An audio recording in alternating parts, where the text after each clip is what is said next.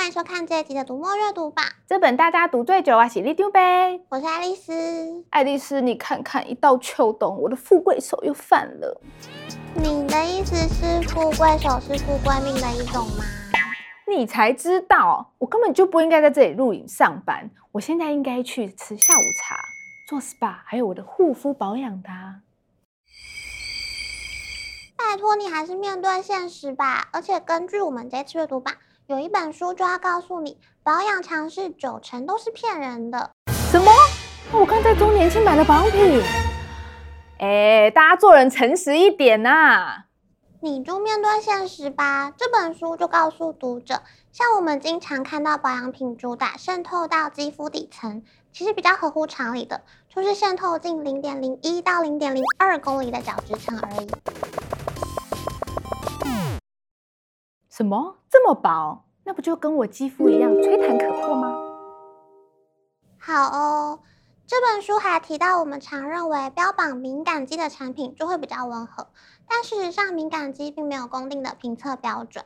如果真的觉得自己肌肤敏感，简化保养程序才是王道啊！可是化妆水、精华液、美白乳液，我都要擦好擦满啊！你叫我简化保养程序，你这样我会不安心。简单保养没什么不好啊，而且你知道有些人根本没有选择，连要护肤都只能把早餐的奶油藏在鞋子里，软化之后涂在皮肤上。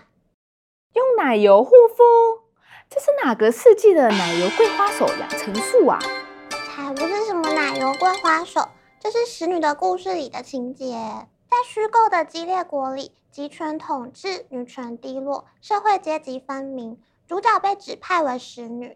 也就是替权贵阶级传宗接代的工具，但他们却几乎被剥夺自主意识，连护肤产品都不能拥有啊！这听起来好恐怖哦。好啦好啦，你这样讲我比较平衡一点啦。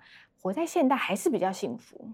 使女的故事虽然是虚构小说，但里面许多描述放到现代都仍然适用，甚至可以说是一本现代寓言，相当惊人。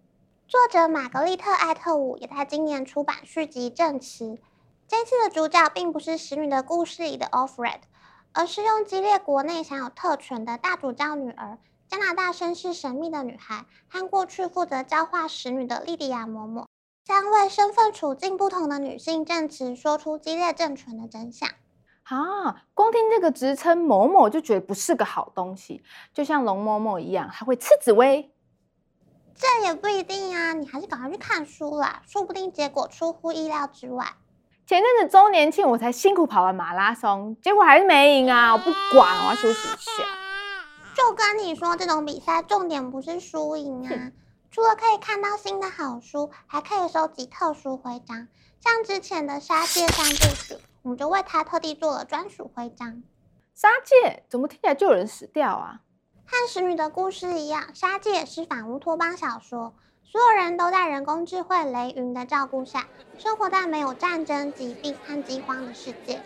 但是人口当然不能无限制的成长，所以就出现了义廉这个角色。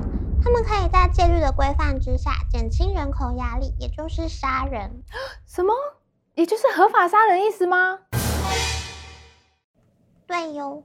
借由这样的设定，可以让我们重新思考生死和其他许多议题。在架空的虚构世界，我们还会坚持过往的道德认知吗？哦，你一定要让我这么累吗？在现实生活中，每天生活已经很烧脑了，想要读个小说放空一下，还要我思考？你确定你真的有脑可以烧吗？爱丽丝，哎，王美，形象，形象。当然啦，没有超人的滋味，哪能每天为各位里民劳心劳力，让大家心服口服的呢？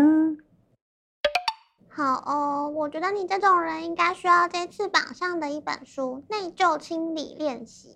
有些人常常觉得应该要为别人做更多，一不小心就冒出内疚自责的感觉，加上不敢拒绝别人，一直迎合别人的要求，反而把自己的需求给忘记了。通常越负责任的人越容易陷入这种回圈，让自己活得越来越辛苦，人生变得更难。哇，这不是都在说我吗？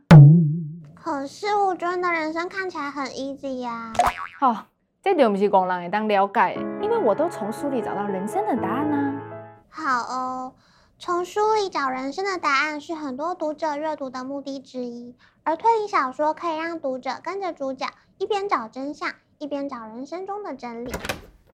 这次榜上有两本东野圭吾的作品，《希望之线》是加贺恭一郎系列新作，从自由之秋的命案开始抽丝剥茧，但有时候你会发现真相大白并不一定是最好的结局。另一本《祈念之树》讲的是一棵具有神奇力量的神木，可以为人实现愿望。这本书的译者说，翻译完《解忧杂货店》之后，他一直希望东野圭吾可以再出第二本这样的作品。而这本《祈念之树》就是同样的疗愈路线。嗯，只要祈念就可以实现心愿，这样就很像少女时代的歌一样啊。So what money 嗯，难得你也跟上这次阅读榜的脚步了。少女时代的前团员 Jessica 出道小说《Shine》也在这次的榜上。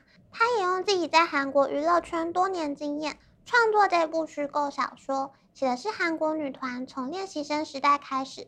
各种辛酸血泪、尔虞我诈，还有大型公司的操作手法。我跟你说了，它虽然说是虚构哈，但通常都是在影射现实生活中你的谁谁谁。像你这样这么爱用想象力脑补小剧场，不当女人真的太可惜了。哇，你现在在称赞我吗？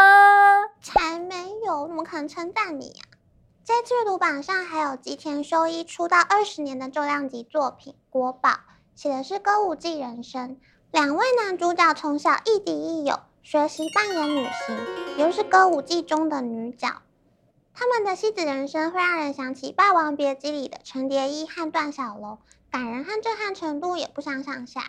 又有读者说，从第一页开始完全无法停下，合上书的瞬间，眼泪如鹰吹雪，朵朵飘落。哇！读者实在是很有才耶，连哭的表情都可以形容得这么美，就像我本人一样，不管什么表情都很美。这次阅读榜有反乌托邦的经典、推理线索中的人生真相，还有戏如人生的舞台故事，大家赶快来追一下阅读进度吧！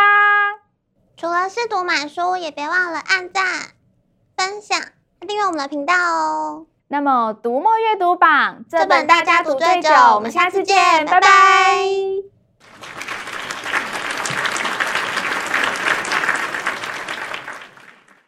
爱丽丝，我刚刚唱的好听吗？有没有天团的水准啊？你刚刚有唱歌吗？我怎么没注意到？唉，看来你不止看书看到头脑呆，连耳朵都坏了呢。